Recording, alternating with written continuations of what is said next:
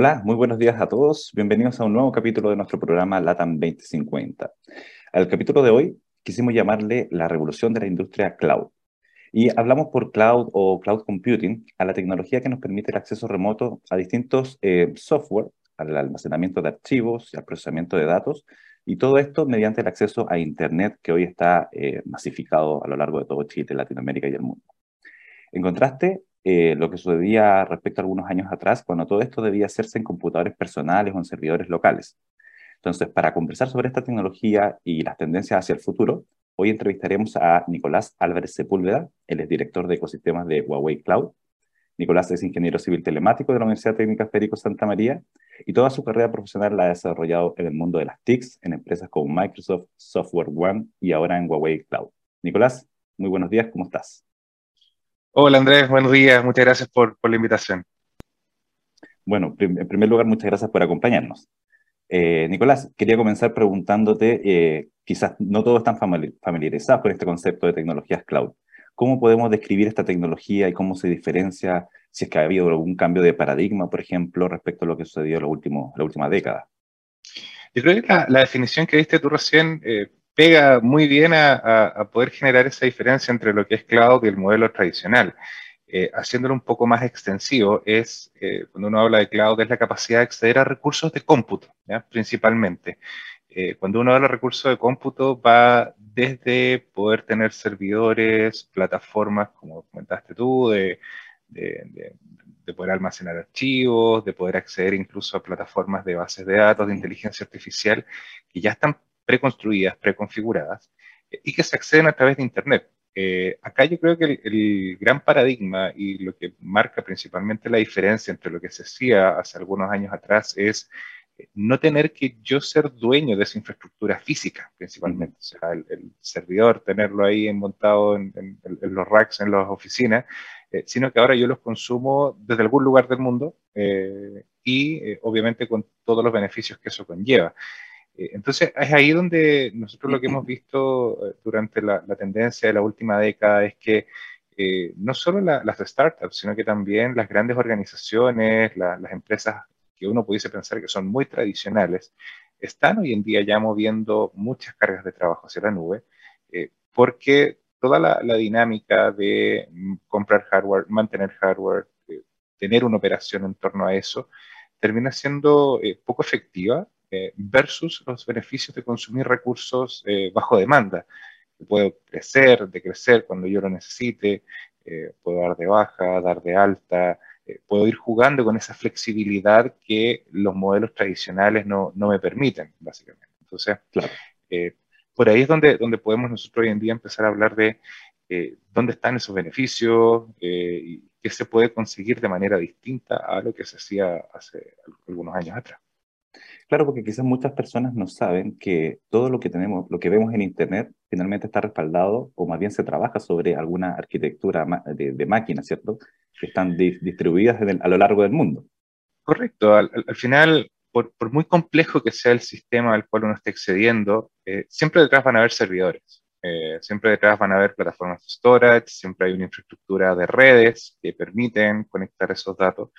Entonces, el, este modelo, eh, al final, uno cuando puede hacer una analogía es muy similar a lo que ocurrió quizás hace 100 años atrás con la energía eléctrica, un poquito más, quizás ahí me, le estoy errando con, los números, pero uno hace la comparativa. Eh, voy a tener yo el generador eléctrico en mi casa eh, con todo lo que conlleva, de tener que asegurarme de que tengo el petróleo para hacerlo funcionar, del ruido que genera, etcétera, o me voy a conectar a la red eléctrica. En el caso y consumo de ahí lo que yo necesite. En el caso de la nube es muy similar, o sea, es, es, la misma lógica. O sea, voy a yo comprar toda mi infraestructura para mantener mis plataformas, el servicio que yo quiero entregar como empresa, o lo voy a consumir como un servicio desde otro lado.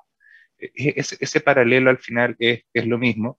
Y este modelo de cloud, claro, uno habla principalmente en términos de tecnología, eh, pero esta figura de eh, yo compro, administro o yo lo consumo como un servicio, es un modelo que nosotros venimos viendo con el agua, con la luz, con el gas. Y, hoy en día el Internet es parte de los insumos básicos, así que creo que también aplica perfecto ese, pasa a ser, modelo.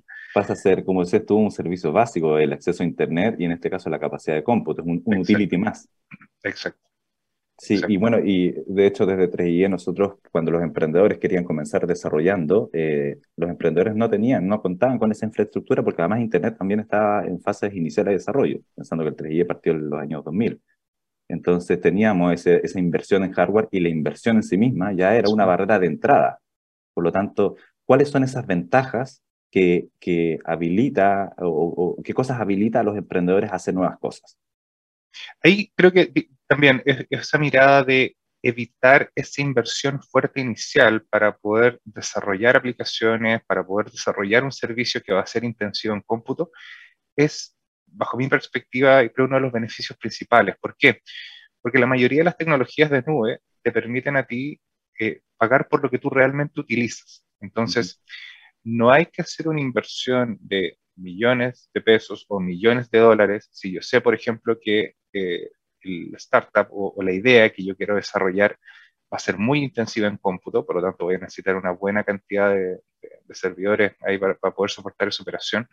Yo no tengo que ir a buscar un crédito, a comprar esas máquinas, buscar un espacio físico, montarlas, operarlas, administrarlas, eh, sino que al, moverme y consumirlas desde, desde algún servicio de cloud, eh, yo básicamente lo que puedo hacer es dimensionar, ok, ¿cuánto voy a necesitar? Voy a estimar cuánto me van a cobrar en términos de, los, de los, precios que generalmente son eh, súper fáciles de acceder, no hay, no hay mucho costo oculto. O sea, es bien fácil calcular ahí el, el cuánto me va a costar correr la infraestructura que necesito.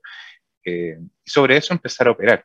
Entonces, ahí tenemos la, primera, el primer gran beneficio es ese. O sea, la, Disculpa, Nicolás, pero ese punto también antes no era tan, tan directo, entiendo, porque igual eh, para los que desarrollaban tenían que tener alguna especialización para manejar la arquitectura y manejar el modelo de carga de las máquinas que van a consumir. Ahora eso se entrega, es casi un... Eh, se entrega un par de input y, y, está. Ahí la, una de las gracias que, ha tenido el, desarrollo de las tecnologías cloud a lo largo del tiempo es eh, la granularidad con la cual tú puedes escoger los servicios que vas a ocupar hay una muy buena analogía en esto que tiene que ver con hacer pizza. Eh, la pregunta del millón es, eh, ok, quiero preparar una pizza. ¿Voy a comprar la masa o la voy a fabricar yo? ¿La voy a, eh, ¿La voy a hornear en mi casa o la voy a comprar de algún lugar donde ya viene horneada? entonces, esas distintas decisiones, probablemente hace algunos años atrás, cuando partió este tema de cloud, era bastante binario. Era, o te entrego todo igual como servicio, pero tú lo tienes que administrar, o eh, ya te la entrego lista. Y hoy en día, en ese camino intermedio, los desarrolladores pueden escoger lo que mejor les facilite para lo que ellos finalmente van a querer sacar al mercado. Entonces, eh, esa, esa mirada de poder escoger en qué casos yo voy a arrendar infraestructura por horas, en qué caso voy a lo mejor consumir un servicio particular que ya está preconfigurado y me lo van a cobrar a lo mejor solo por la cantidad de espacio que utilizo. Y empezar a hacer estas combinatorias es donde se empieza a sacar el mayor provecho de las tecnologías cloud. Eh, porque, de nuevo, no es un modelo donde uno, si se casa con infraestructura, tiene que todo hacerlo en infraestructura, o si me caso en un modelo de eh, todo como un servicio, eh, tengo que hacer todo en esa línea. Puedo jugar, puedo empezar a mezclar. Entonces, esa es, yo creo, una de las grandes ventajas en términos de cómo bajar la carga operativa y cómo sacarle el máximo provecho es en conocer qué es lo que hay, entender bien cuáles son los servicios que afectarían de mejor manera a lo que yo quiero desarrollar y empezar a construir sobre eso. Entonces, ahí está por, por un lado la, como te comentaba, la capacidad de acceder a estos servicios on demand, o sea, no tener que eh, hacer una inversión, un compromiso, es decir, me voy a comprometer un año completo, tres años completos a pagar por toda esta infraestructura. No, si la quiero pagar por horas, la pago por horas, la pago por espacio, etc. Entonces, tenemos ahí, eso, creo que es el tema número uno. Y el tema número dos, que eso es ya mirando un poco más a futuro, es la escalabilidad. O sea, si hoy en día yo voy a partir mi desarrollo y mi solución pensando en un universo de usuarios de 100 personas, por ejemplo, y para eso obviamente dimensiono una infraestructura acorde a esas 100 personas. Si el día de mañana a mí me va muy bien y ya no tengo 100 usuarios, sino que empiezo a tener 1000 usuarios, 10.000 usuarios, etc., mm. obviamente no voy a necesitar, voy a tener que crecer en términos de infraestructura, la casa se me va a quedar chica en términos del, del, del cómputo que voy a estar eh, necesitando. Entonces, la capacidad de poder crecer en cloud es llevándolo a un modelo muy simple, un par de clics y yo ya puedo habilitar en un par de minutos toda esa infraestructura adicional que me va a permitir soportar estas grandes cargas de trabajo.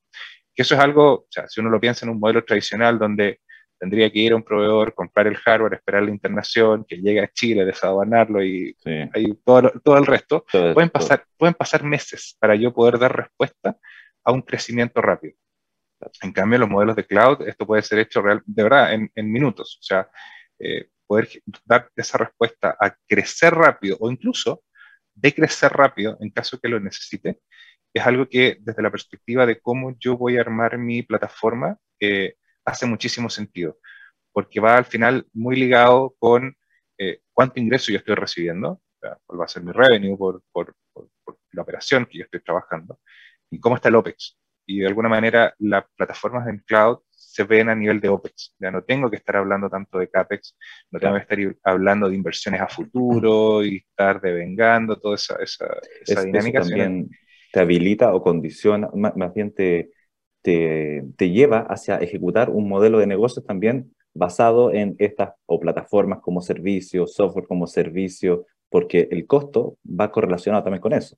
Exacto, Exacto. De hecho, lo que hemos visto con, con muchas organizaciones que, que, están ya bastante más avanzadas en este tema es que son capaces de dimensionar cuál es el costo por cliente de los servicios de nube que se están utilizando.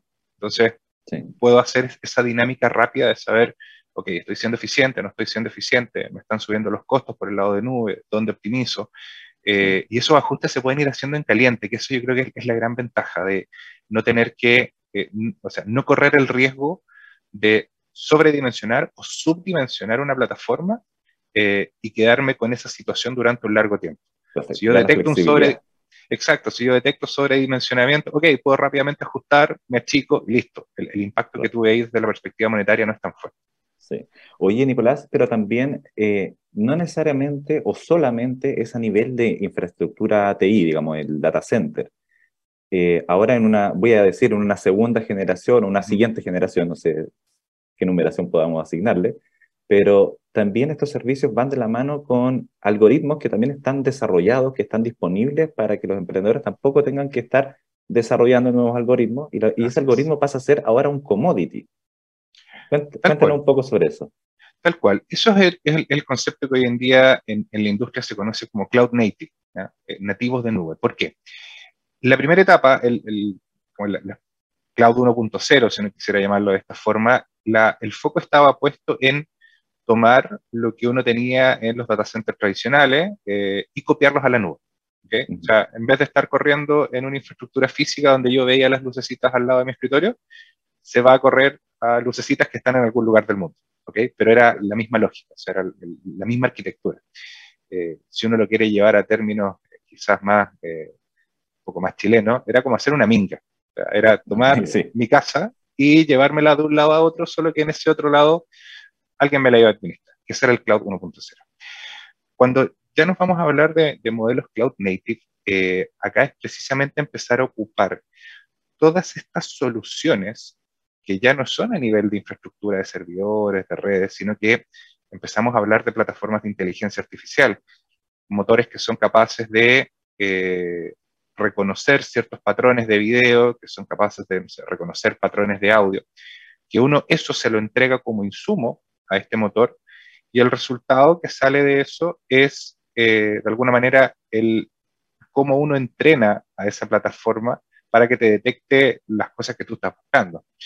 Eh, y esas plataformas eh, ya están preconstruidas y es ahí donde hoy en día los distintos proveedores de nube, obviamente yo, en mi caso el, que conozco muy bien es lo que estamos haciendo nosotros por el lado de Huawei, es crear estas soluciones para que las distintas personas puedan llegar a utilizarlas. O sea, tienen que tener un conocimiento base, obviamente, de cómo interconectarlas, cómo poder enseñar, y obviamente está la documentación para enseñar los modelos, eh, pero al final del día, el desarrollador no tiene que partir desde cero, creando un motor de reconocimiento, por ejemplo, de eh, patrones de personas eh, en un video.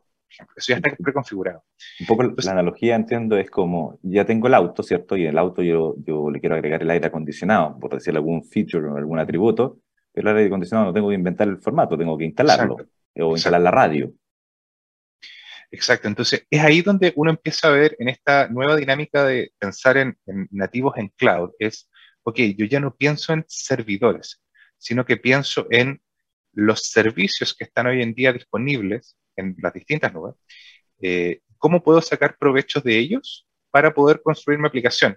es como armar un Lego al final. O sea, eh, yo no voy a ir, como dices tú, o sea, no voy a ir a construir, a, a buscar el plástico, a armar el molde del Lego, yo ya sé que esta plataforma, por ejemplo, de eh, reconocimiento de audio, eh, ya está configurada. Yo lo único que necesito es pasarle el input de algún lado eh, y entrenarla para que me entregue el resultado que yo necesito. Y así uno va armando como legos las soluciones para finalmente entregar de cara al cliente final lo que yo quiero hacer. Entonces, ahí es donde vemos esta nueva oleada de, desarrollo, esta nueva oleada de, de soluciones que permiten eh, que las distintas startups no partan desde cero con, la utilización de tecnología, sino que se puedan enfocar netamente en el negocio, eh, porque el resto lo administra. Perfecto. Oye, y durante los últimos, yo diría como el último par de años, eh, se empezó a hablar de este concepto que Meta, bueno, Facebook se transformó en Meta y empieza a hablar del metaverso. Este es como una extrapolación bien radical respecto a llevar todo a la nube. ¿Tú ves que existe una oportunidad real respecto a eso? Porque igual se cuestiona mucho respecto a toda la inversión que está haciendo Meta o Facebook o Mark Zuckerberg eh, respecto a esa inversión para construir todo esto, que es un poco replicar el mundo real. Pero una vez que uno replica el mundo real, después puede habilitarse para hacer otras cosas que puedan complementar el mundo real. Exacto. Ahí la, la visión que hay respecto a esto es que el, lo que va a terminar ocurriendo es que las personas van a terminar transformándose en los desarrolladores poco del futuro, pensando en las próximas necesidades. ¿Por qué? Porque todo, todo el modelo cloud también, eh, y esto es algo cross industria, o sea, no, no, no es propio de, de, un fabricante o de una sola marca, está cada vez empujando más este concepto de eh, cloud native. Cada uno tiene su, su, manera de llamarlo, pero el, estándar de industria hoy en día nos lleva al, al cloud native como concepto. Y al al desarrollar plataformas cloud native, yo lo que estoy haciendo es entregando una manera más sencilla para que los usuarios finales, comunes y corrientes, que no necesariamente son desarrolladores, que no necesariamente tienen un background en, temas de informática, puedan desarrollar sus servicios. Y esos servicios al final los podemos empezar a meter dentro de estas, eh, ya sea mundo físico real o también empezar a incorporarlo dentro de estas plataformas de metaverso. Eh, entonces, un poco ahí lo que, lo que vemos es que eh, cloud termina siendo un habilitador para que ya sea a nivel metaverso o a nivel mundo físico real, eh, las personas cada vez puedan interiorizarse más y se les pueda hacer más fácil el cómo desarrollo mi aplicación, cómo desarrollo mi plataforma digital eh, para poner al servicio del resto. Independiente de finalmente eh, si la veo a través de, una máscara o, si, exacto, o, si la, o si la vamos a ver en el, en el mundo real. Claro. Oye, Nicolás, mira, estamos súper justo en el tiempo, se nos pasa siempre muy rápido este tiempo, pero no quiero eh, despedirte sin antes preguntarte desde Huawei, ¿cómo, ¿cómo participan con los emprendedores? ¿O cómo los emprendedores pueden participar con Huawei? ¿Existe algún programa especial? Buenísimo. Nosotros justo este año hicimos el lanzamiento de un programa que se llama Spark, que es un programa que nace en, Asia Pacífico y que este año hicimos el, aterrizaje del programa acá en, Latinoamérica, en distintos países, en particular en Chile. Eh, y lo que estamos haciendo ahí es, más allá de, entregar créditos para que puedan ocupar la plataforma de, a muy bajo costo o a cero costo para, para los emprendedores, nosotros queremos darle una mirada muy fuerte respecto al apoyo que le queremos dar a esos emprendedores desde la perspectiva comercial y de crecimiento. O sea, entendemos de que más allá de la parte técnica, de ayudarlos técnicamente a armar una plataforma sólida, los emprendedores también necesitan una plataforma comercial para poder dar a conocer su solución, para llegar a más clientes, para poder incluso expandirse a otros mercados. Y es ahí donde este programa Spark eh, considera el trabajar de la mano con los emprendedores, entender el modelo de negocio, eh, y desde ahí ver cómo los podemos conectar con las otras organizaciones en Latinoamérica, cómo conectarlos con nuestros clientes en Chile, de manera de asegurarnos de que tanto a nivel técnico como a nivel comercial, esa startup puede ir en buen camino. Perfecto, eso ah, por lo tanto es una muy buena oportunidad para todos los emprendedores que están eh, interesados en, primero, en desarrollar, en no inventar, reinventar la rueda. Y, y, bueno, y dejarlos invitados para que también se, se, interioricen un poco más sobre lo que Huawei a través de su programa Spark pueda ofrecer. Nicolás, como te mencionaba, estamos con el tiempo justo, así que muchísimas gracias por aceptar nuestra invitación y esperamos poder seguir trabajando juntos hacia el futuro. muchísimas gracias a ustedes. Así que quedamos con el brazo abierto esperando si, si hay emprendedores que, que están interesados en trabajar con nosotros. Perfecto, muchas gracias Nicolás. Amigos y amigas, vamos por una breve pausa comercial y regresamos. ¿Quieres ser un protagonista?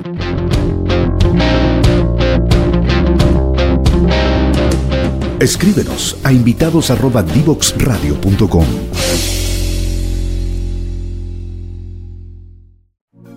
Conéctate con personas que saben. En divoxradio.com. Amigos, ya estamos de regreso en Latam 2050, acá en Divox Radio, y aprovechamos de saludar a Leandro Luna. ¿Cómo estás? ¿Qué tal, Andrés? ¿Cómo estás? Buenos días. Oye, gran tema. Súper interesante el tema, porque además tiene, eh, como decía Nicolás, un potencial para la escalabilidad. Y la verdad que todo lo que estamos viendo en términos de tendencias va hacia allá. Así es. Eh, me llamó mucho la atención lo, lo, que habló ahí respecto, por ejemplo, al ahorro de costo en la infraestructura tecnológica, quizás que cuando uno está desarrollando algo es lo que piensa, decir, bueno, ¿cómo voy a apalancar recursos para, para esto? Y ahí un poco también se conecta con esto de la flexibilidad, como decía, el de conectarse o desconectarse de una baja inversión inicial y pagar en el fondo por lo que se puede usar. Sí, yo estaba pensando y recordando un poco el, trabajo que hacíamos desde 3IE con, con la infraestructura que, que, teníamos en su momento, que varias empresas eh, hicieron la inversión en los años 2000, eh, pero la inversión es una cosa, pero también la, mantención y los aspectos relacionados con la seguridad, que ahora también está muy de moda el tema de la ciberseguridad. Exacto. Eh, recibíamos varios ataques, vamos a decir, vamos a ataques relacionados con, nuestros servidores y era, era un tema gestionarlo para que los emprendedores pudieran tener a resguardo su, información. Eh, Leandro, yo te iba a hacer una pregunta respecto al, al, trabajo que hacen los emprendedores si tú tuvieras que recomendarles, eh, bueno, el trabajo de, las tecnologías cloud eh, están disponibles de ya desde hace un tiempo, pero tú, si tuvieras que aconsejarles algo respecto al uso de, tecnología y un poco combinándolo con el tema del modelo de negocio, ¿hay algo que tú pudieras destacar que quisieras mencionarles? Eh, respecto a la, utilización del cloud en, en, temas tecnológicos, yo creo que como ellos tienen que ir iterar, tienen que ir eh, viendo si va funcionando o no en virtud de las distintas capacidades de los de, cuando le hacen el estrés a los sistemas, claramente eh, el tema del, del cloud eh, funciona perfecto porque además que les permita, digamos, crecer en virtud de cómo ellos están creciendo también en infraestructura tecnológica, me parece, me parece súper interesante, me parece ideal. Además, la oleada de soluciones, como decía Nicolás ahí, que existen actualmente, y como decías tú también, no reinventar eh, la, rueda, ¿no es cierto? Sino que empezar a ocupar lo que hay, eh, yo creo que es, es, importante y es imprescindible. Piensa que, piensa que la, o sea, la infraestructura de StreamYard, por ejemplo, que es una plataforma para streaming, está toda en la nube. O sea, eh, los cortes, las distintas alianzas del, generar un video, todo eso está en la nube, ya no hay que tener el servidor físico. Y además permite hacerlo a distancia. De hecho, eh, de alguna manera, eh, todo este crecimiento, este boom de los emprendimientos eh, y de los famosos unicornios, que también hemos hablado en capítulos anteriores, pareciera que nacen producto de este tipo de, tecnologías, porque permiten iterar, como dices tú, iterar rápidamente y al mismo tiempo escalarlo.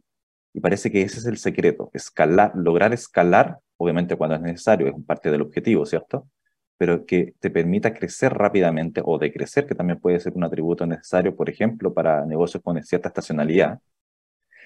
Y desde ese punto de vista poder eh, concentrarte en el aplicativo, en el uso, en, la necesidad que va a resolver sobre tu, tu propio cliente, más que estar preocupándote de la operación producto de tu capa TI.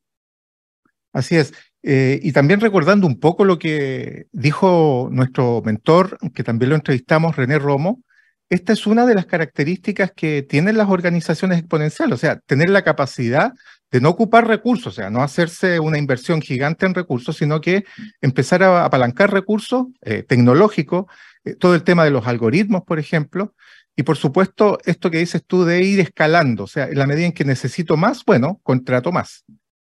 Sí, eh, ese, punto para mí yo creo que, es crucial. Un poco la invitación que nosotros hacemos como eh, parte de este ecosistema de emprendedor de Latinoamérica es invitar a iterar, rápidamente, iterar rápidamente, a probar que esa propuesta de valor, ese contenido, quizás, ahora ni siquiera el algoritmo, porque también tocábamos un poco de que el algoritmo también pasa a ser un commodity más, pero lo importante es cómo finalmente le genera una utilidad, un producto, un servicio, ya sea eh, en este caso a través de, una plataforma digital y que esté disponible, digamos, a, sus propios clientes.